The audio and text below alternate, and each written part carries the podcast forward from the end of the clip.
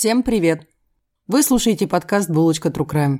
Мы ведущие подкаста Настя и Ксюша расскажем вам реальные истории о маньяках, убийцах, кровавых диктаторов и сектах. Мы будем погружаться глубоко в тему и будем ярко описывать детали всех преступлений, несчастных случаев, аварий, катастроф, заболеваний, эпидемий и смерти. В подкасте присутствует ненормативная лексика и черный юмор. Подкаст не предназначен людям младше 18 лет, беременным или излишне впечатлительным людям. Некоторые темы мы будем маркировать как 21+. Если вам менее 18 лет, то приходите позже, когда вам исполнится 18. Или же получите активное согласие от вашего опекуна на прослушивание подкаста. Мы не призываем, не убеждаем, не навязываем и не хотим никого оскорбить. Подкаст никаким образом не связан с политикой, религией, национализмом. Также не призывает к суициду, насилию, экстремизму и не является пропагандой чего-либо. Наш материал извлечен из открытых источников, смонтирован и опубликован со строго ознакомительной целью. Мы призываем к соблюдению законов вашей страны присутствия. Наливайте чаек, кофеек. Всем привет! Привет, друзья! Мы снова с вами и будем рассказывать вам очень страшные истории, реальные истории. То есть мы же вам не сказки тут рассказываем, которые Ганс Христиан Андерсон написал. Кстати, одну из сказок Ганса Христиана Андерсона на Литресе можете послушать в моей озвучке. Наконец-то ее выпустили. Ура! Ей! Мы сегодня подготовили очень тяжелый выпуск. Я... Мы когда готовили материал, было очень сложно читать на самом деле. Поэтому я, я не знаю. Я сегодня, наверное, весь выпуск буду говорить свою коронную фразу «Да, трэш». Да, сегодня мы подготовили не просто маньяков, это о преступлениях, которые произошли во время каких-то военных событиях. Мгм. И сегодня мы расскажем о издевательствах над людьми в медицинских целях. Да, ребят, если вы очень-очень-очень впечатлительны, я, наверное, не порекомендую вам слушать, ну, или, по крайней мере, прям подготовиться, потому что на самом деле очень тяжело такое воспринимать. Да, и мы будем говорить именно про опыты, да, Мгм. над людьми. Я... Я бы даже этот выпуск промаркировала как 21+. Да. да. Пожалуй, да, потому что маленький э, обзорчик буквально в двух предложениях, да, в трех. То есть мы будем говорить про вивисекцию живых людей, про заражение живых людей различными бактериями, да, и другие просто бесчеловечные опыты. Вот вы сейчас это услышали, и сейчас примите решение, готовы ли дальше слушать сегодняшний выпуск. Мгм. Сегодня мы хотим рассказать вам про отряд 731, который был сформирован в Японии а, в годы Великой Отечественной войны. Погнали. Погнали. Нынешнее негативное отношение к Японии со стороны Китая, КНДР и Южной Кореи объясняется главным образом тем, что Япония не наказала большую часть своих военных преступников. Многие из них после Второй мировой войны продолжали жить и работать в стране восходящего солнца, а также занимать ответственные посты, что самое страшное. Даже те, кто производил биологические опыты на людях в печально известном специальном отряде 731, вот эти люди, они продолжали жить и работать в мирное время. Это мало вот чем отличается от опытов, ну, то, что они делали доктора Йозефа Менгеля. Кстати, предлагаю следующий подкаст про него написать. Да, про что- него мы тоже расскажем. Да, ну, они очень похожи, они похожи своей жестокостью и циничностью этих опытов. И это все не укладывается в современном человеческом сознании. Но они были вполне органичны для японцев того времени. Ведь на кону тогда была победа императора. А он был уверен, что дать эту победу могла только наука. Харбин, близ которого обосновался отряд 731, это город а, в северо-восточной части Китая, на правом берегу реки Сунгари. В настоящее время это главный город провинции Хэйлудзян. В нем проживает 2544 тысячи человек. Большой город. Да. Как город он начал возводиться русскими в 1898 году в связи с постройкой э, России китайско-восточной железной дороги. Будем называть ее КВЖД. Была построена, она была построена Россией в 1897 году по 1903 год. Mm. А с 1924 до 1935 года находилась в совместном управлении СССР и Китая. Строился он достаточно-таки солидно. На главных его улицах выросли здания европейского типа. Судьба Харбина, этого города, круто изменилась в результате спровоцированного Японией так называемого маньчжурского инцидента, начавшегося в сентябре 1931 года а, взрывом в Лютягоу. 18 сентября в 10 часов вечера в Лютягоу по сведениям а, автора, ну вот мы книгу изучали, там вот он писал, эм, это место носит название Лютяхоу, на линии Южно-Маньчжурской железной дороги, принадлежавшей Японии. Там произошел взрыв, спровоцированный японской разведкой. Уже через час после взрыва японские части, дислоцированные в Шантене, напали на казармы китайских войск, расположенные неподалеку. В ту же ночь японские войска напали на китайские казармы в Чанчуне, Цинпингае, Чунчужилине и других городах. Так фактически началась японская оккупация Маньчжурии. Использовав это как предлог, японская квантунская армия, уже давно планировавшая захват Южной Маньчжурии, развернула агрессию в широких масштабах. В ходе этих событий Харбин оказался в руках квантунской армии. Бывшие служащие отряда 731 единодушно свидетельствуют, что попасть на главную базу управления по водоснабжению и профилактике частей Квантунской армии можно было только через секретный пункт связи. В центральном районе Харбина, новом городе, на Гиринской улице стало большое трехэтажное стояло большое трехэтажное здание. Часть его была двухэтажной и из красного кирпича. Оно называлось пенсионат «Береза». Это и был секретный пункт связи отряда с внешним миром. Это и было то самое главное место расположения отряда 731. Сооружения отряда делились на шесть блоков. Главное здание, где размещались первый и четвертый отделы, назывались блоком РО поскольку внешне оно напоминало знак японской азбуки Ро, имеющий форму квадрата. К блоку Ро примыкали два здания. В одном из них оно называлось корпусом 1, помещалось хозяйственное управление и лечебный отдел, а в другом отдел материального снабжения. Большой лекционный зал, включавший столовую и кинозал. Здание учебного отдела, где проходило обучение служащих в отряде подростков, а о них мы далее расскажем, и солдат санитарной службы из всех частей японской армии в Китае. Жилой комплекс для семейных служащих отряда, носивший название деревня Того. Здесь же находились общежития для холостяков и построенный отрядом синдаистский храм Тога. К шестому блоку относились здания госпиталя, их называли Южным корпусом, и здания третьего отдела. Все они располагались в районе Бензянского вокзала города Харбина. Несколько зданий из перечисленных выше находились на территории, обнесенной забором с ключей проволокой, по которой был пущен ток высокого напряжения. И называлась э, обычно штабом. Ознакомиться с общей картиной организации отряда, которая также отображена на схеме, которую мы приложим, у нас будет ВКонтакте она. Э, вы там с ней ну, поближе ознакомитесь, как это все было, вот мы описали, а вы посмотрите на картинки непосредственно.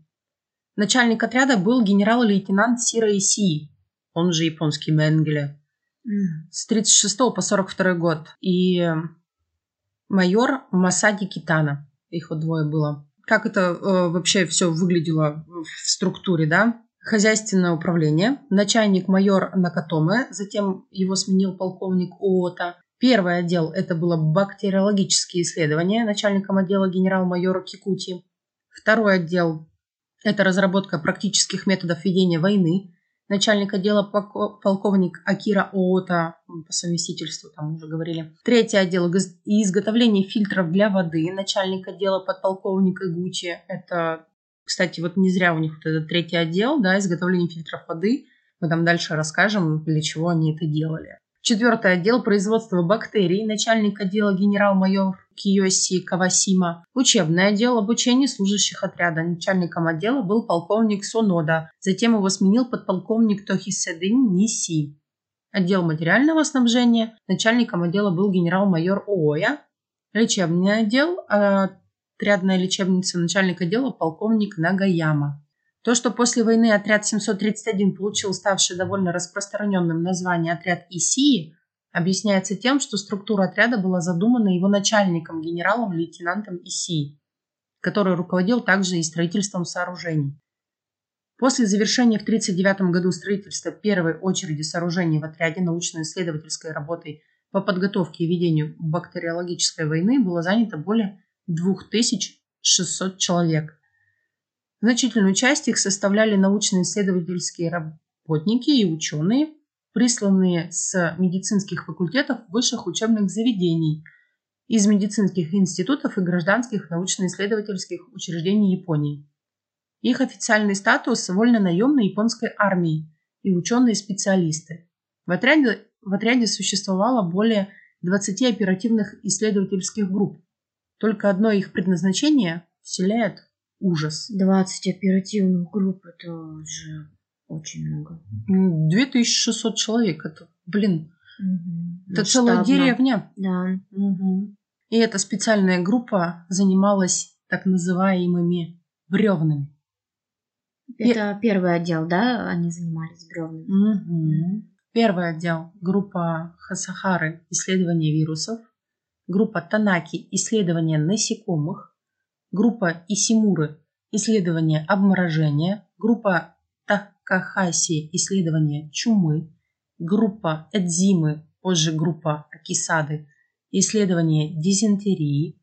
Группа Ооты – исследование сибирской язвы группа Мината – исследование холеры, группа Акамото – исследование патогенеза, группа Исикавы – исследование под, тоже патогенеза, группа Утими – исследование сыворотки крови, группа Танабе – исследование тифа, группа Футаки – исследование туберкулеза, группа Кусами – фармакологические исследования, группа Ногути – исследование рикетисий, группа Ариты. Рентгеновская съемка и поддержка группа Уты.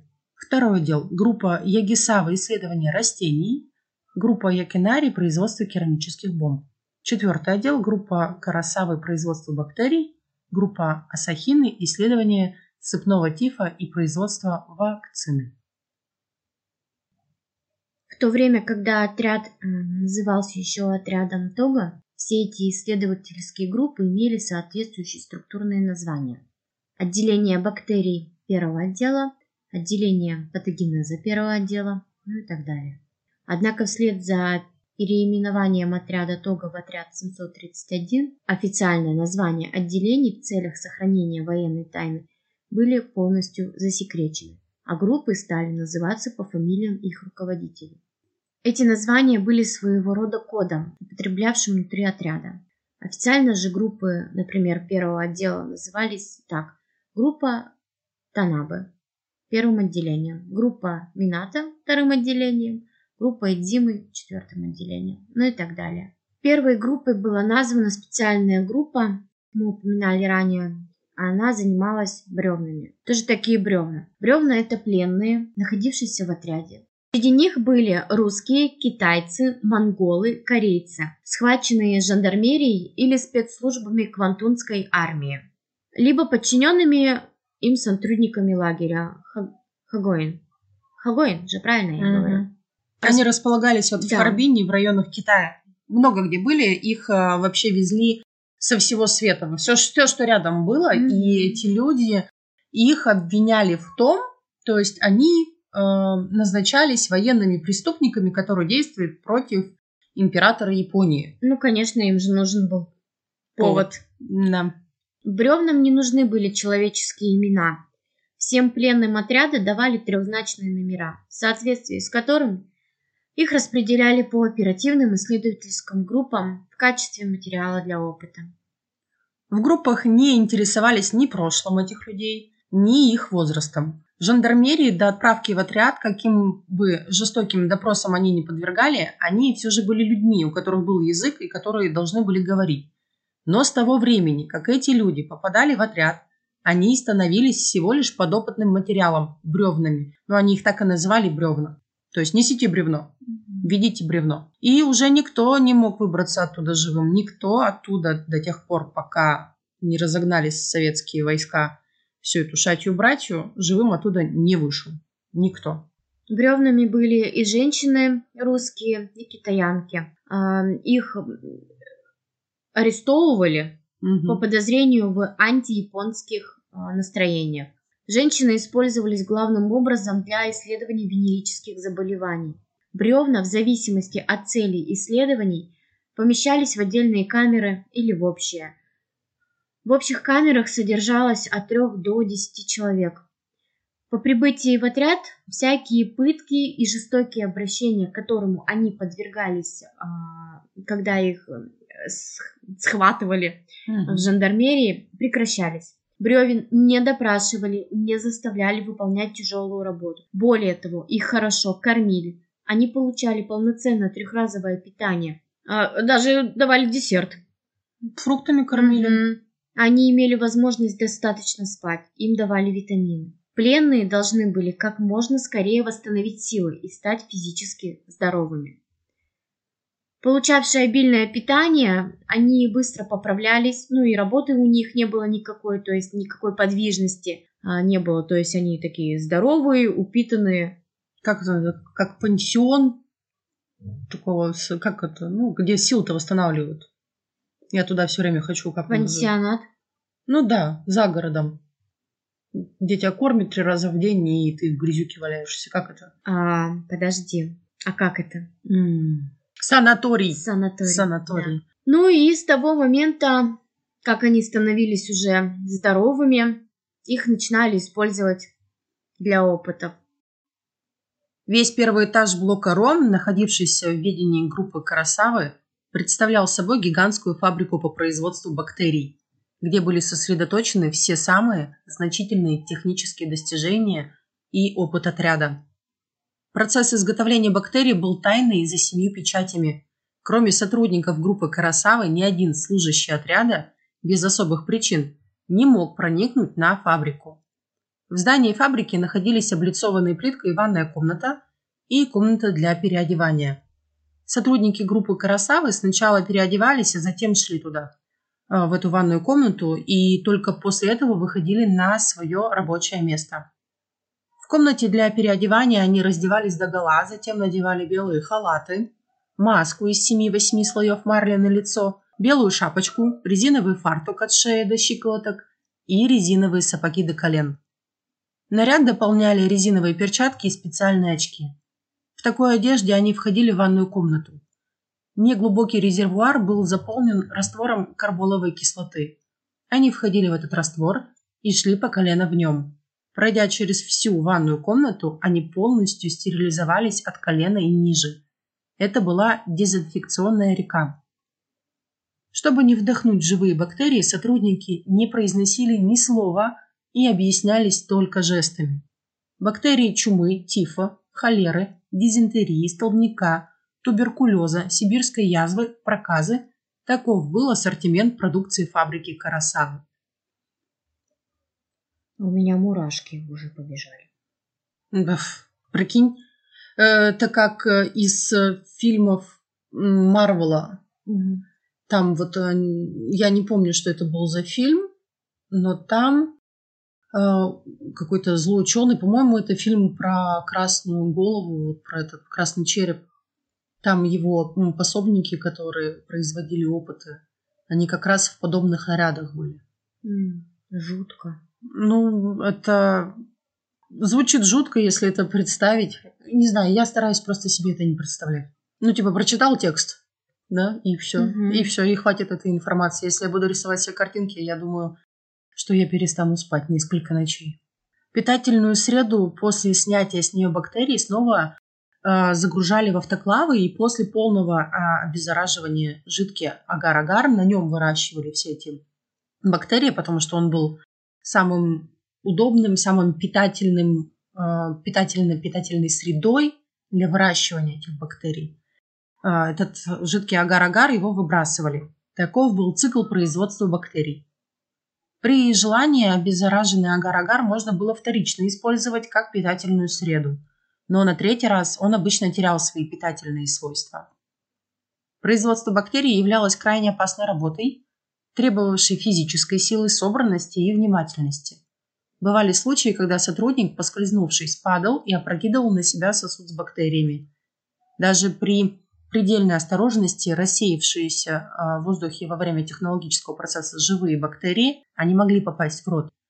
Поэтому во всех помещениях фабрики Карасавы лежали, э, лежали горки яблок. В перерывах между работой сотрудники то и дело откусывали и выплевывали кусочки яблок.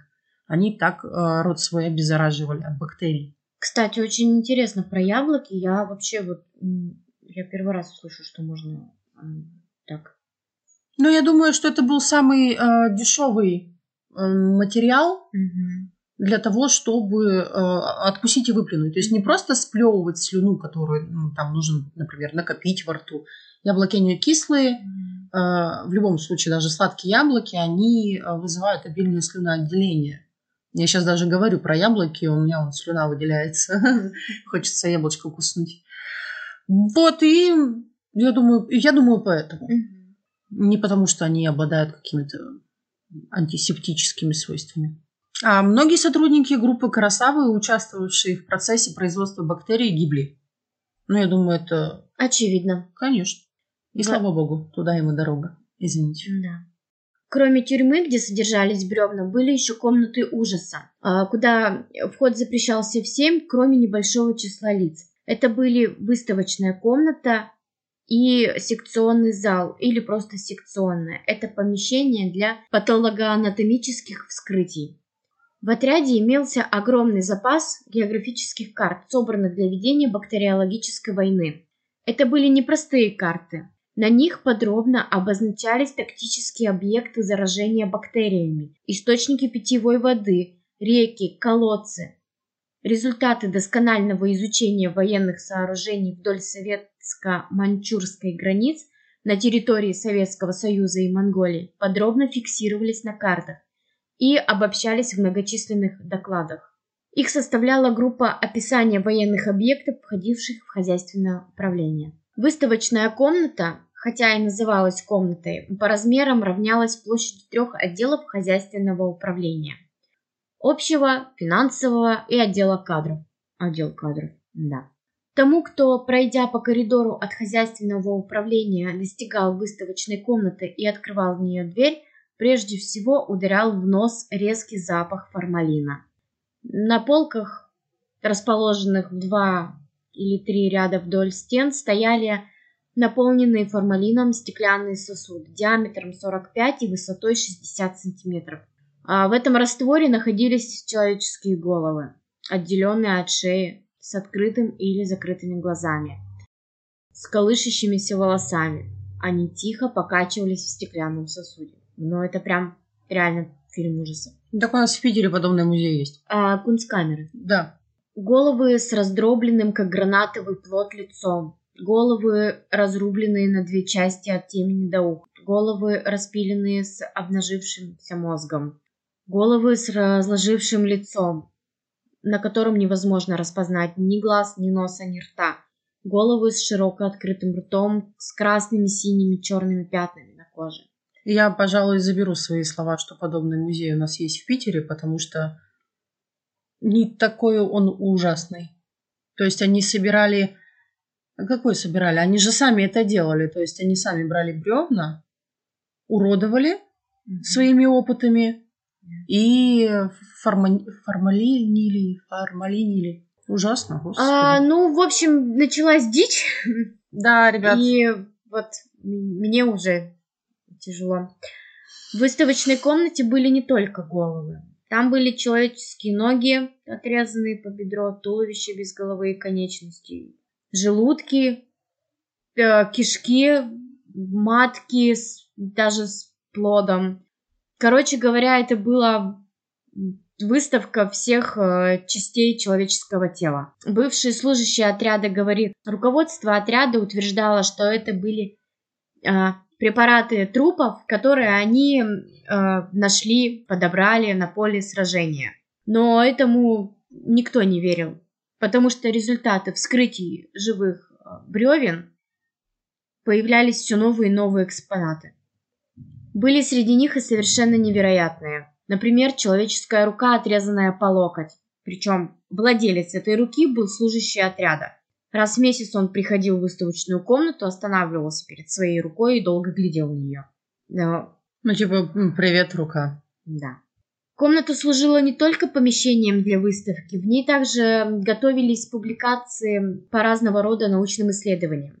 Комната служила не только помещением для выставки, в ней также готовились публикации по разного рода научным исследованиям. Фигуры врачей, готовящих к изданию в окружении отрезанных э, человеческих голов, результаты своих исследований производили еще более ужасающее впечатление, чем сами головы. Была также комната усопших. Она размещалась между общим и плановым, плановым отделами хозяйственного управления. В комнате усопших с алтарем в передней ее части мерцали лампады.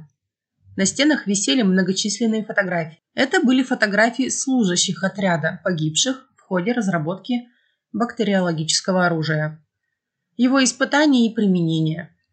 Служ... Э, все служащие отряда, проходя мимо этой комнаты, непременно склоняли свои головы.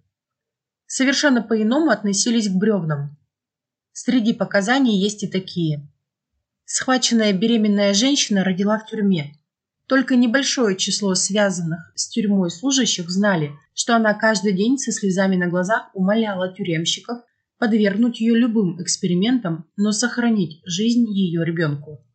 Однако в отряде не отступали от своих правил.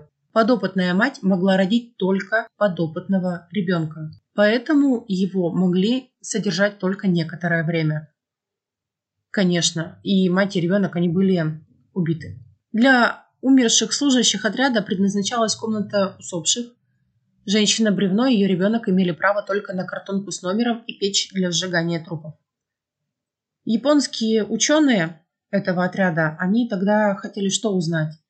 Первое – это пределы выносливости человеческого организма. Голод, обморожение, действие кипятка, тока, вакуума, центрифуга и прочее. Второе, как сделать эффективное биологическое оружие, как его перемещать и как его правильно применять. Третье, подробное строение внутренних органов человека. Четвертое, развитие плода при беременности. Практиковались принудительные аборты. Женщин насильно оплодотворяли и следили, как развивается плод на различных стадиях его роста.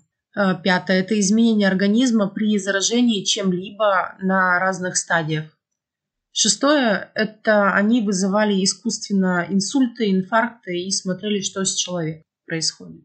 Как, э, например, доктора из спецотряда выяснили, что лучшим способом лечить обморожение было не растирание пострадавших конечностей, а погружение их в воду с температурой 122 градуса по Фаренгейту. Это они выяснили, естественно, опытным путем. При температуре ниже минус 20 подопытных людей выводили ночью во двор. Заставляли опускать оголенные руки или ноги, или вообще всего человека в бочку с холодной водой, а потом ставили под искусственный ветер до тех пор, пока они не получали обморожения. Это рассказывал бывший сотряд... Э, сотрудник э, спецотряда. Да, они, кстати, выжили, их не казнили, и они отсидели достаточно маленькие сроки, но об этом мы расскажем далее. Потом небольшой, то есть откуда эти свидетельства взялись, а, эти люди живы были, то есть их потом расспрашивали. Но они интервью давали, да. Да, и много интервью, и можно найти их в сети, посмотрите. И продолжаю, да, э, затем, после того, как человек получал обморожение, небольшой палочкой стучали по рукам, пока они не издавали звук, как при ударе о деревяшку. То есть человек буквально леденел оледенили, оледеневал. Mm-hmm. Да? Затем эти обмороженные конечности клали в воду определенной температуре и температуры, и изменяя ее, наблюдали за отмиранием мышечной ткани на руках. Среди таких подопытных был и трехдневный ребенок. А, чтобы он не сжимал руку в кулачок и не нарушил чистоту эксперимента, ему воткнули в средний пальчик иголку. Ну, боже. А, об опытах по обморожению делали документальные черно-белые фильмы.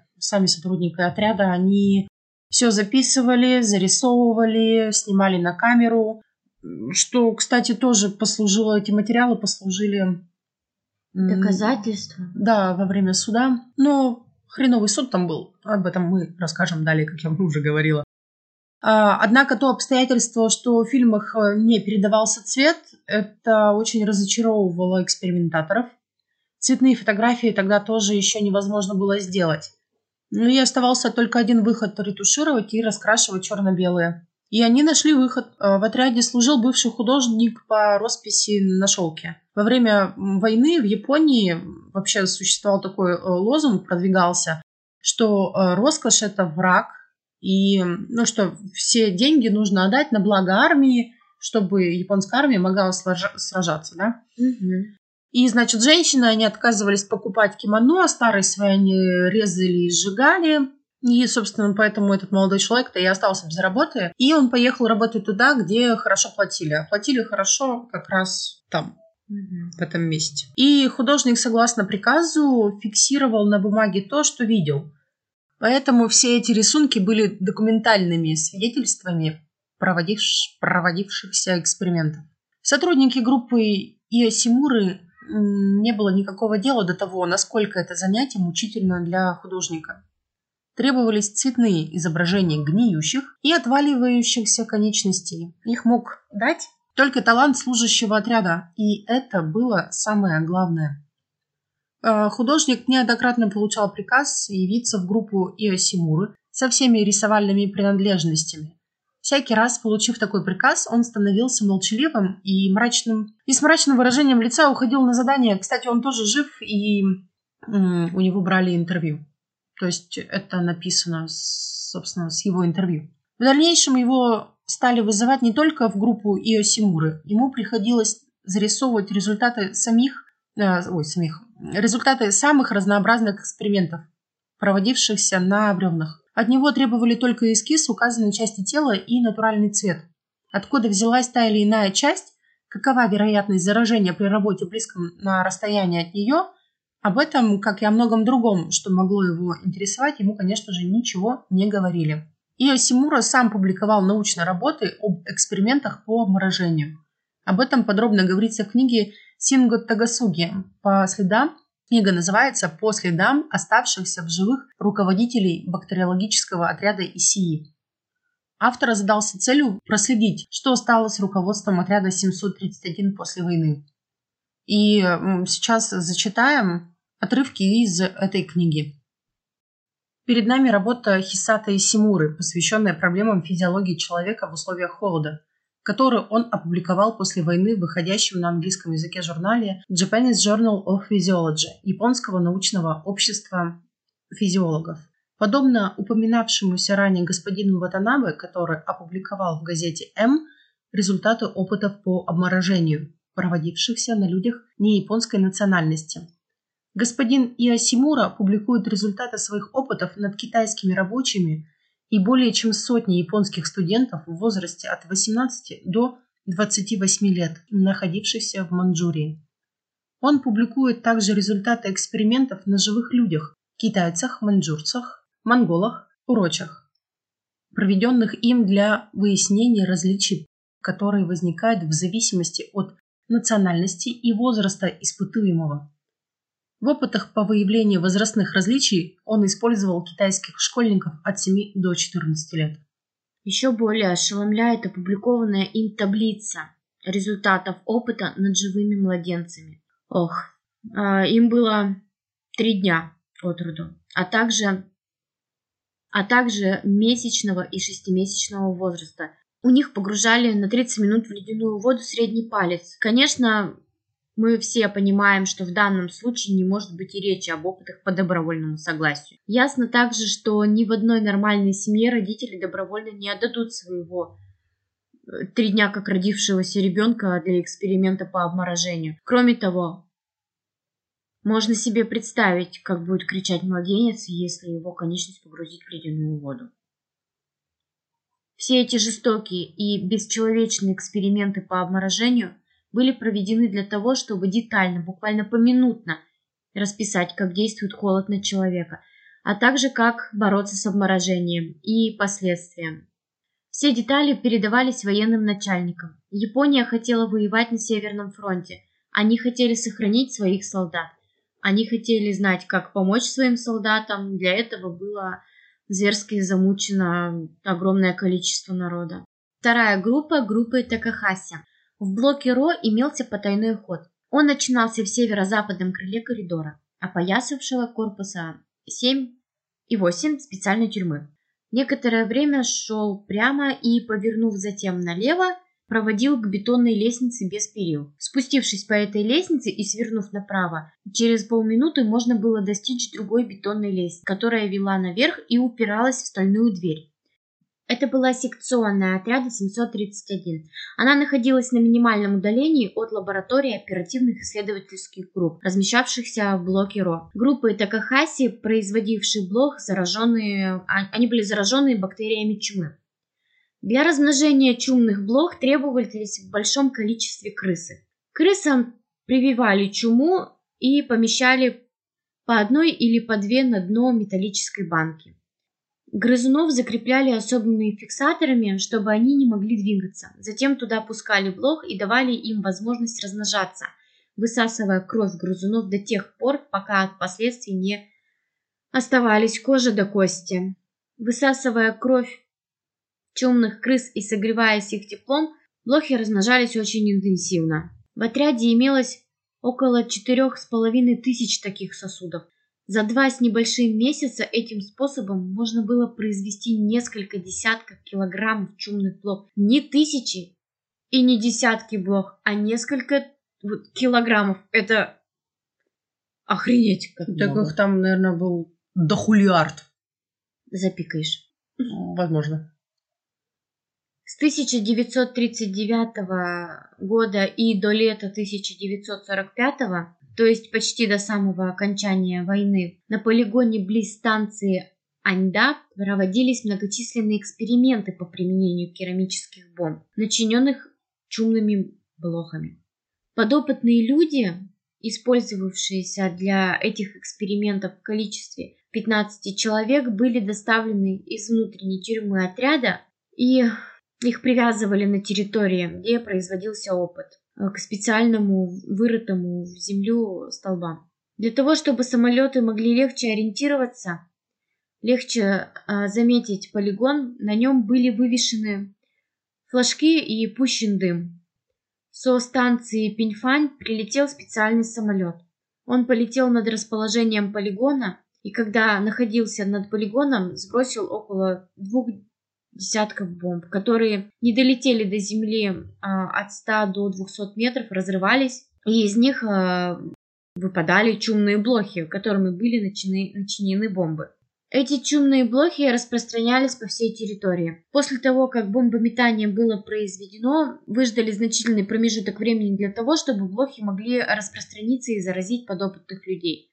Потом этих людей дезинфицировали и на самолете привозили на станцию Пиньфань во внутреннюю тюрьму, где над ними было установлено наблюдение, чтобы выяснить, заражены ли эти люди чумой.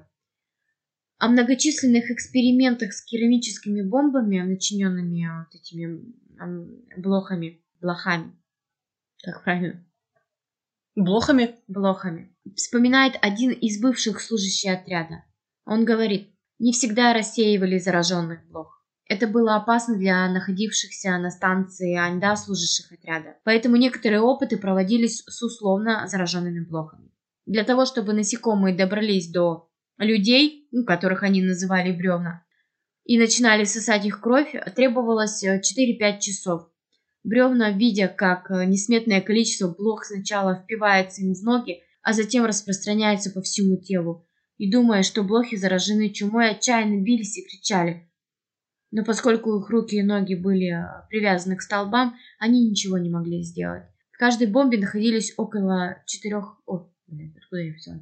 В каждой бомбе находилось около 30 тысяч блох. Керамическая бомба с малым количеством взрывчатки, заложенная в канавке с наружной стороны корпуса бомбы, могла взрываться на небольшой высоте над землей. Если ее начинить чумными блохами, то они, рассеявшись по земле, сразу же начнут действовать в поисках человеческой крови. В этом и состояла особенность керамической бомбы системы УДИ. Все эти эксперименты фиксировались на кинопленку. А вот эту бомбу придумал сам Исея. Угу. э, по легенде он придумал ее, потому что они не знали, как скидывать этих чумных блох. Мгм. Если их просто рассеивать, то нельзя было определенную территорию, например, заражать, то есть это шло бесконтрольно совершенно. А если их э, засовывать в обычные бомбы, то они погибали при взрыве, потому что металлическая бомба, она разогревалась при взрыве, и, естественно, все начинение это Погибала. да, погибало. И по легенде он это придумал, когда был э, со своей гейшей, и она разбила чайничек керамический. И он придумал это, вот такую керамическую бомбу. Он, он прям злой гений. Мгм. Он, э, вот все, что я про него читала, у него был дьявольский ум. Вот как бы это сейчас э, карикатурно не звучало, но такое ощущение, что вот он родился ради того, чтобы придумать способы э, более качественного уничтожения человечества. Мгм. Вот у- него все исследования и все эксперименты, они были невероятно умными. Вот прям умными. То есть он продумывал, каким образом провести тот или иной эксперимент так, чтобы проверить очень много различных теорий своих. Его бы ум, да, в мирное русло. Да. Но получилось, как получилось. Он настоящий злой гений.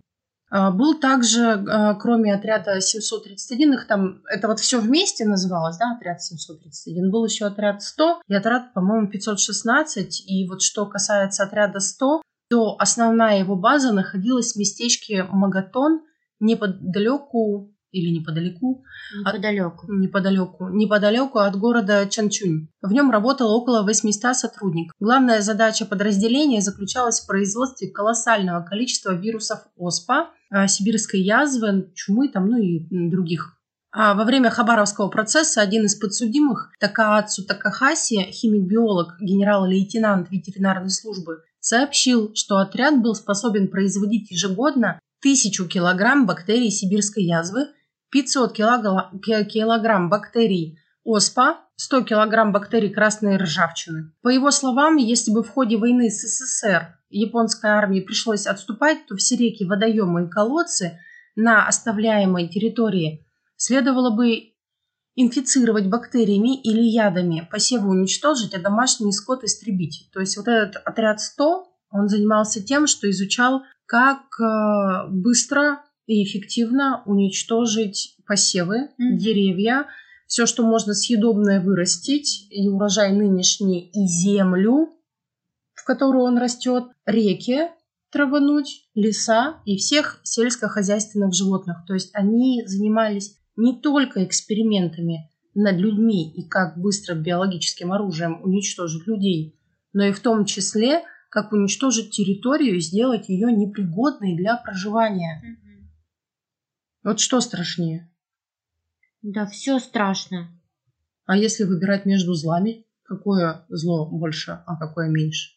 Мне кажется, здесь э, ну, не, не что больше, а что меньше, они одинаково, это одинаково страшно, одинаково опасно. Ну, Как, как здесь можно сравнивать? Ну, у меня как-то получается сравнивать, уж не знаю, по каким критериям я не могу сказать, но более опасными исследованиями я все же считаю, как мое личное мнение, никому не навязываю, да, а, я считаю, что исследования по как раз заражению посевов земель, скота и рек, оно страшнее, потому что, как бы цинично сейчас, извините, ребята, это не звучало, но новых детей нарожать можно, да, то есть увеличить население Земли можно. А жить-то где? То есть они взяли бы тысячи э, гектар, заразили бы сибирской язвой, и э, там нельзя было бы вырастить пропитание. То есть они бы лишили возможности э, делать пропитание для народа. То есть они косвенно вроде не убивают людей, но они морят их голодом. И все. Ну, то есть они такие взяли, никого не убили. Такие, ну, мы не будем убивать людей. Порешали вдруг почему-то. Но они взяли и умерли все с голода, потому что они отравили землю и реки. Река течет, и споры сибирской язвы отравляют тысячи поселений и тысячи городов. Вот одну опь, например, если заразить, естественно, это все на, я сейчас размышляю на фоне того, что мы тут изучаем и читаем, сколько тысяч городов будет заражено? Деревень? Ну, не только городов, да, а вообще поселений. Это же пиздец. Полнейший. Просто как у них вообще сама мысль родилась того, что нужно уничтожать возможность выживания. То есть не саму жизнь даже, а возможность выживания.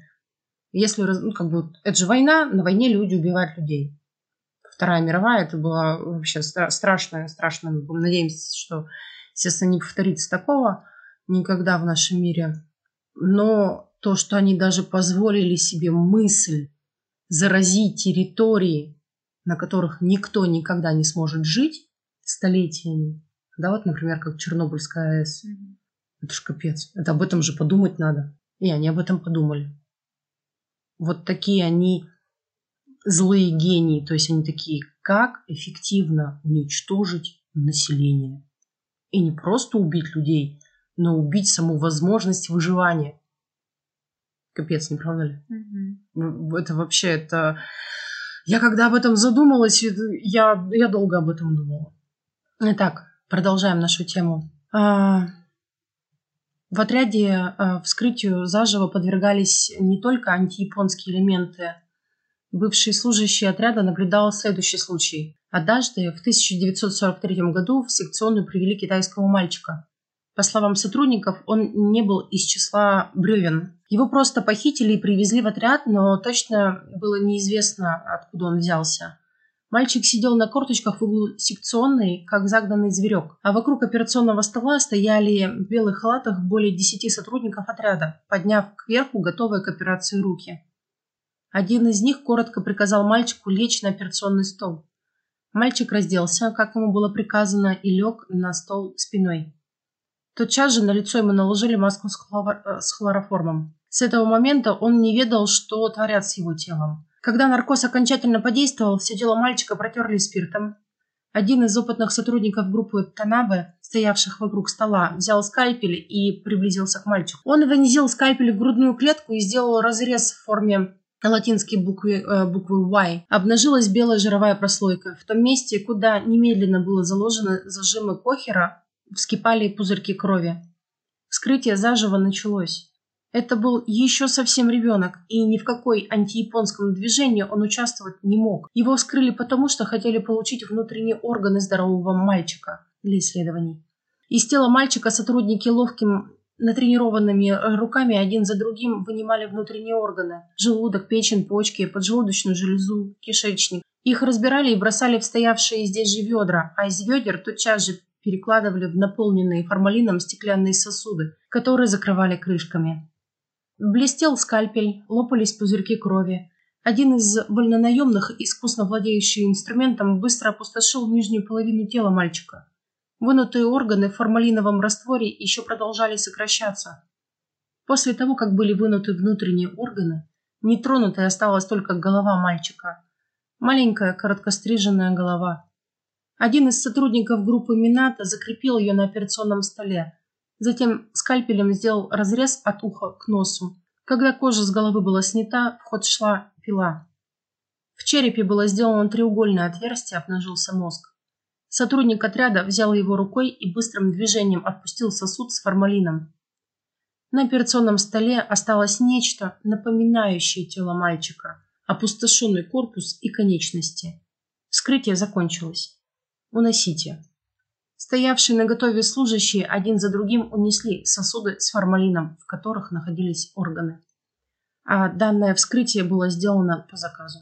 На полигоне близ станции Анда велись испытания не только бактериологического, но и обычного оружия, в частности испытания его убойной силой. В таких экспериментах тоже использовались бревна. На просторный полигон свезли более десятка отслуживших свой срок и предназначенных на, в металлолом танков и бронемашин. Спустя некоторое время с аэродрома прибыли автомашины, закамуфлированные пятнами белого цвета и цвета хаки. Из них высаживали одного за другим более десятка заключенных в наручниках и кандалах. Людей, одетых в мундиры вольнонаемных цвета хаки, брали по одному из группы и заставляли сесть в стоявшие перед ними танки и бронемашины. Полигон был оцеплен охранниками из спецгруппы. Они были вооружены винтовками и ручными пулеметами. Соответственно, сопротивление бегству были невозможны. Скованные по рукам и ногам заключенные через узкие люки втискивались по одному в бронемашины и по двое в танки. С глухим стуком захлапывались крышки люков. Люди обливались потом. Убедившись, что все надежно заперты, подавали команду. Из другого края полигона показывалась группа солдат, командированных штабом Квантунской армии. А, за спиной у них находились баллоны, наполненные жидким горючим, состоявшим из бензина, тяжелых масел и сжатого воздуха. На правом плече у солдат висел шланг с металлическим наконечником. Это был огнемет. Солдаты с огнеметами стояли в 10, 20 и 30 метров от танков. Съемочная группа приготовилась снимать. Над полигоном прозвучала команда. Солдаты, опустившись на колено, направляли сопла огнеметов на танки и бронемашины. Теперь становилось ясно, что они должны были сделать. Испытать, зажело... Испытать зажигательную смесь и огнеметы. Прогремела новая команда, и глазам предстала Страшное зрелище. Из огнеметов вырвалось белое пламя и окутало танки и бронемашины с находившимися внутри них людьми. Пламя температурой более тысячи градусов охватило машины. Они горели и взрывались. Так продолжалось примерно 10 секунд. Новая команда, и огонь прекратился. Сквозь багрово-черный дым стали проступать очертания обгоревших машин. Из стволов э, танков, орудий э, кое-где еще вырывалось пламя. Гусеницы и листы брони от жары оплавились. Отдельные машины даже покосились. Через некоторое время открыли люки. В машинах находились обгоревшие, почерневшие тела. Съемочная группа фиксировала каждую машину на кинопленку. Отряд 731 имел большое поле для сельскохозяйственных работ.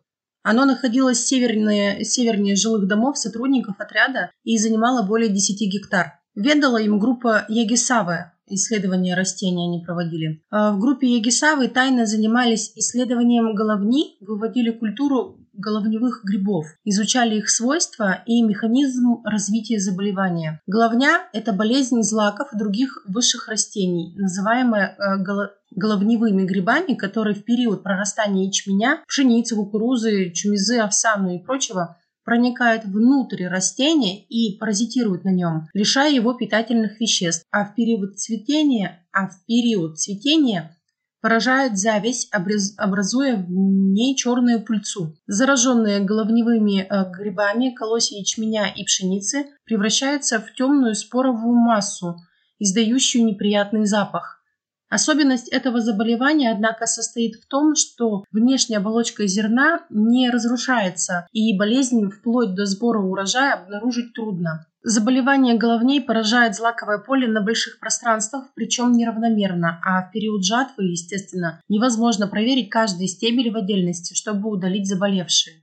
Если заражение обширное, то все злаки на поле приходится сжигать, и урожаю таким образом наносится серьезный ущерб.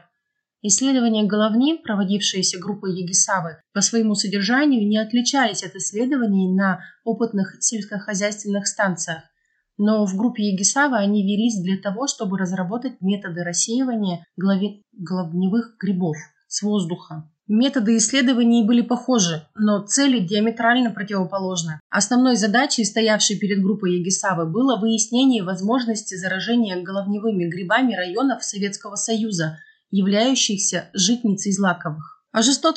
о, жестоких пытках, о жестоких опытах над живыми людьми сотрудник 6-го отделения отряда 100 Мимота на Хабаровском суде дал следующие показания. Эксперименты над живыми людьми проводились в августе-сентябре 1944 э, года. Содержанием этих экспериментов было незаметно от подопытных лиц давать им снотворные средства и яды. Подопытных людей было человек 7-8, русских и китайцев. В числе медикаментов, использованных при опытах, были корейский вьюнок, героин и зерна касторника. Эти яды примешивались к пище. За две недели каждому подопытному такая пища с ядом давалась 5 или 6 раз. А в суп, в суп примешивался главным образом корейский вьюнок, кашу э, героин, табак примешивался героин и бактал. Подопытный, которым подавался суп с корейским вьюнком, через 30 минут или через час засыпали часов на 5. Это взято, кстати, из э, материалов судебного процесса. А в результате таких экспериментов бревна слабели и становились непригодными для дальнейшего использования. Ослабевших заражали дизентерией, затем под видом лекарств вводили им цианистые соединения и таким образом убивали. В отряде 731 кости и пепел сожженных узников выбрасывали в костяной могильник, а в отряде 100 трупы людей зарывались вместе с останками животных. Отряд 100 проводил э, свои эксперименты над э, лошадьми и коровами. Кошмар какой. Ужас. Mm-hmm. Я... Это, это ужасно и отвратительно. Mm-hmm. Среди многочисленных злодеяний, совершаемых отрядом 731, самыми ужасными были опыты над живыми людьми и эксперименты с ядовитыми газами, проводившиеся совместно с отрядом 516. Приблизительно в четырех километрах к северо-востоку от сооружения отряда 731 в ложбине находился участок, огороженный где кирпичной стеной, а где изгородью из болотной травы. Кругом расстилалось э, ровное поле. Участок издали напоминал заброшенный склад. Однако на самом деле проводились эксперименты с ядовитыми газами. В то время в распоряжении японской армии имелись следующие ядовитые газы. Желтый иприт, э, желтый люизит, Чай – это цианистый водород, э, синий – фосгеноксим, красный – дифенилцаноросин. Эксперименты проводились в небольших, особым образом сконструированных камерах. Их было две. Их было две, большая и малая.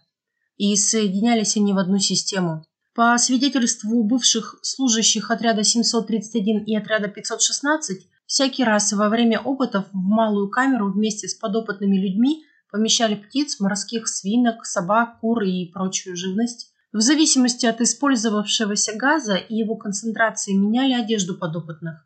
Иногда на них надевали противогазы и военную форму, иногда, наоборот, полностью обнажали, оставляя только набедренные повязки. Вокруг камеры всегда находилось 6-7 человек. Это были сотрудники группы Иосимуры, сотрудники съемочной группы, военные специалисты из отряда 516, а иногда и прибывшие из Мэнсизятуне сотрудники отряда 100. Однажды это произошло в год окончания войны, в июле месяце.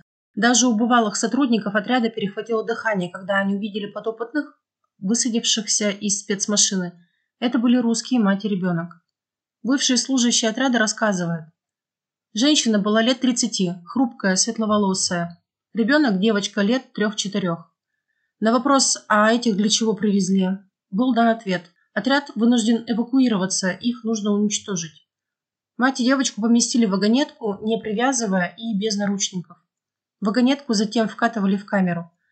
Женщина, похоже, была уже совсем смирилась. Перед тем, как должны были пустить газ, девочка, копошившаяся у ног матери, вдруг подняла изумленное личико из стеклянной камеры и посмотрела на окружающих. Мать обхватила обеими руками ее голову, а девочка прижалась к матери и затихла, и пошел газ. Мать прижимала к полу голову ребенка, чтобы хоть как-то защитить его от постепенно наполнявшего камеру газа. Она старалась закрыть ребенка всем своим хрупким телом. Но струи непременно поступавшегося, поступавшего газа стали сначала дошли до девочки, а потом и до матери. Вскоре они обе были бездыханны. Руки матери по-прежнему обхватывали головку ребенка. А всего в отряде 516 было проведено более 50 подобных экспериментов. Опыты показывали, что выносливость человека приблизительно равна выносливости голубя. В условиях, в которых погибал голубь, погибал и подопытный человек. Это со слов сотрудника отряда. А сейчас на месте э, этих камер, угу. с, точнее, в этих камерах, кстати, поставили памятник матери и ребенку. Угу. Прямо вот в той позе, в которой да, их нашли. Да, фотографии. Угу. Бывшие сотрудники отряда 731 молчали, считая, что все должно оставаться в тайне. Однако, благодаря смелому сообщению одного из бывших членов отряда 516, обнаружились сначала часть фактов, а затем стали всплывать все новые и новые сведения. Эксперименты с ядовитыми газами проводились в отряде 731 на уровне последних достижений науки, а, свидетельствует бывший сотрудник отряда из числа старшего офицерского состава. Чтобы умертвить подопытного в газовой камере, требовалось всего 5-7 минут. Однако в отряде проводились и множество самых примитивных экспериментов, когда в течение определенного времени людей просто замучивали до смерти. Например, эксперименты, когда подопытному не давали пить, эксперименты по голоданию, по высушиванию организма воздухом, по ошпариванию тела кипятком, эксперименты на чувствительность к электротоку, пытки огнем, водой. Все это адские опыты над живыми людьми были в отряде самым обычным для них делом. Отряд использовал в среднем три человека э, каждые два дня для своих зверств. Во время эксперимента по голоданию подопытному просто не давали есть и регистрировали, сколько времени он проживет только на одной воде. Аналогичным были эксперименты, когда подопытному давали только хлеб, но не давали ни капли воды. Выяснилось, выяснялось, сколько времени он может прожить в таких условиях. Пять дней, кстати. Да? Да. И лучше человека а, не кормить, если нет воды. Ну да. Во время эксперимента на высушивание подопытного, во время эксперимента на высушивание подопытного привязывали к стулу и помещали в комнату, где поддерживалась высокая температура и не было влажности. У человека начинал обильно выделяться пот, который тут же высушивался горячим воздухом. Так, чередуя потоотделение и высушивание в течение приблизительно 15 часов, организм подопытного полностью обезвоживался. Это были в полном смысле слова адская финская баня. В конечном счете свидетельствует, в конечном счете, э, это свидетельствует бывший сотрудник отряда, тело подопытного превращалось в сухую мумию. При взвешивании оказывалось, что тело весит приблизительно 22% от первоначального веса. Таким образом, с помощью этого эксперимента было установлено, что человеческое тело на 78% состоит из воды. При проведении эксперимента с электротоком подопытного закрепляли на электрическом стуле и постепенно усиливали пропускаемый через него ток. Нередко от электрошока подопытный опрокидывался вместе со стулом. Когда пропускали разряд, равный по силе небольшой молнии, тело подопытного в одно мгновение становилось черным, как уголь. При проведении эксперимента с кипятком на обнаженное тело человека лили в разных... При проведении эксперимента с кипятком на обнаженное тело человека лили в разных количествах кипяток, пытаясь установить зависимость между... Пытаясь установить зависимость между локализацией ожога, его степенью и условиями выживания человека, получившего получившего ожог. Конец существованию отряда 731 положил Советский Союз. 9 августа 1945 года советские войска начали наступление против японской армии, и отряду было приказано действовать по собственному усмотрению. Работы по эвакуации начались в ночь с 10 на 11 августа. Некоторые материалы сжигали в специальных вырытых ямах. Было решено уничтожить и оставшихся в живых подопытных людей. Часть из них отравили газом, а некоторых э, было, некоторым было благородно позволено покончить жизнь самоубийством. В реку выбрасывали экспонаты выставочной комнаты, огромного зала, где в колбах хранились отрезанные человеческие органы, конечности, э, ну, мы вам про это рассказывали. Эта выставочная комната могла бы стать самым наглядным доказательством бесчеловечной сущности отряда 731. Но все уничтожить не удалось. Ха-ха-ха, так им и надо. Недопустимо, чтобы в руки наступающих советских войск попал хотя бы один из этих препаратов. Так заявил руководство спецотряда своим подчиненным. Но часть наиболее важных материалов была сохранена. Их вывез их вывез Сира Исии и некоторые другие руководители отряда, передав все это американцам, как своего рода выкуп за свою свободу. И как заявили тогда в Пентагоне, в связи с чрезвычайной важностью информации о бактериологическом оружии японской армии, правительство США решает не обвинять в военных преступлениях ни одного сотрудника отряда по подготовке бактериологической войны японской армии. Класс. А-а-а, да? Да, чувствуете, чувствуете, чем пахнет? Ох, ненавижу их. А, поэтому в ответ на запрос советской стороны о выдаче и наказанию членов отряда 731 в Москву было передано заключение о том, что место пребывания руководства отряда 731, в том числе ИСИ, неизвестно, и обвинять отряд в военных преступлениях нет оснований. Таким образом, все ученые отряда смерти а это почти 3000 человек, кроме тех, кто попал в руки СССР, избежали ответственности за свои преступления. Многие из тех, кто препарировал живых людей, стали в послевоенной Японии деканами университетов, медучилищ, академиками и бизнесменами. Принц Такета, двоюродный брат императора Хирохита, собственно тот, который и был идейным основателем отряда 731, который инспектировал спецотряд, тоже не понес наказание и даже возглавил японский олимпийский комитет в преддверии игр 1964 года. А сам Исиро Исии, злой гений отряда 731,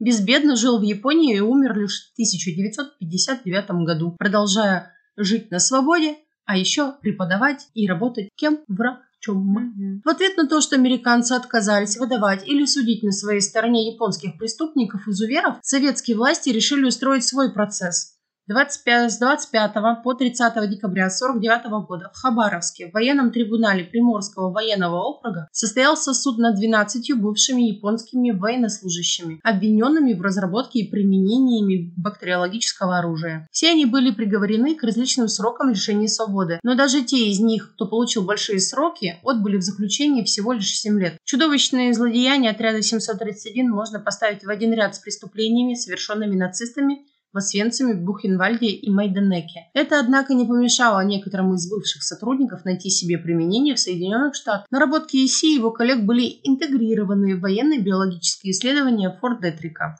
главной биолаборатории армии США. И здесь нельзя не отметить, что сегодня название Форт Детрик регулярно упоминается в экспериментами которые обсуждают проблемы, связанных с выяснением происхождения вируса COVID-19.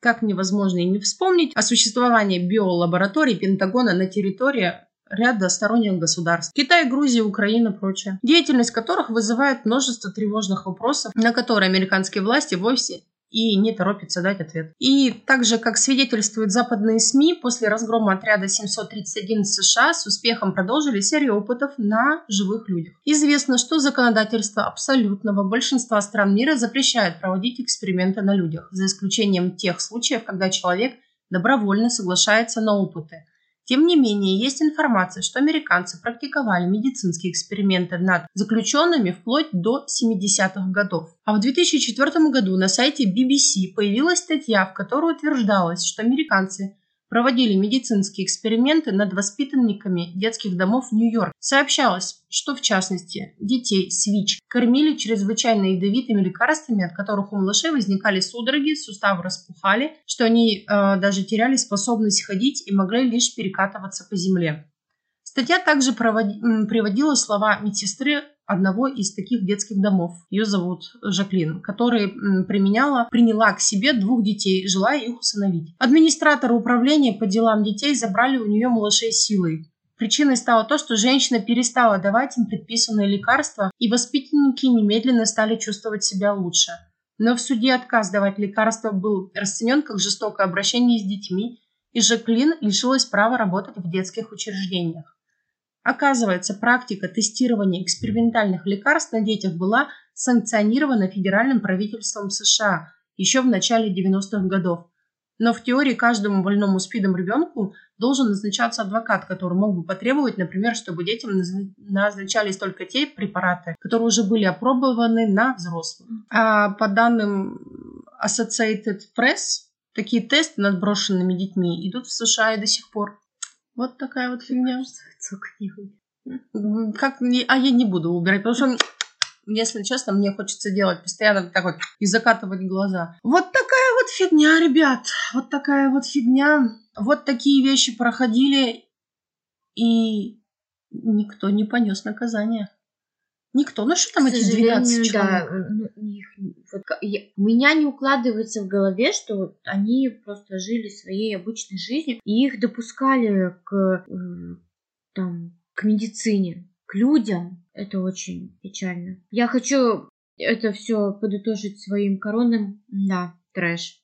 Да, трэш. И тут я соглашусь с Настей на сто процентов. Ну что ж, я надеюсь, э, вам сейчас не сильно плохо. Мне плохо. Я рекомендую почитать э, на эту тему книгу «Кухня дьявола» автора Сеити Муримура, которой, собственно, мы вдохновились для написания сегодняшней темы подкаста. Также у телеканала РТ есть потрясающий фильм, в котором они берут интервью у бывших сотрудников отряда. Да и офицерский состав и прочее. Мы многое не написали и очень многое не рассказали, но мы уже тайминг сильно переложились, потому что у нас такая внутренняя договоренность не более 50-60 минут, а этот подкаст более часа. Если рассказывать обо всем, если собирать всю информацию, боюсь, это нужно делать отдельно. А, знаешь, что самое главное еще? Mm. А, в том здании, я не помню, это какой-то... А, это Дом культуры, в котором судили в Хабаровске mm-hmm. тех 12 японцев. Их когда отпускали а, на волю через 7 лет, им там кон- прощальный ужин устроили как это интересно расценивать. Ну, их там, их там осудили, через 7 лет туда привели, устроили им банкет и отправили в самой лучшей одежде в Японию дальше жить. Класс. Да. Собственно, вот, вспоминать я могу еще много. Настя, я думаю, сейчас меня вообще, в принципе, побьет. Не болейте. Берегите себя. Изу... Да, изучайте историю. Пока. Пока.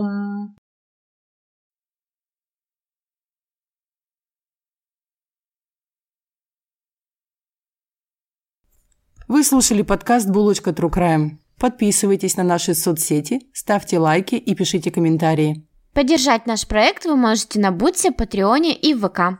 Ссылки указаны в описании. Спасибо и до новых встреч!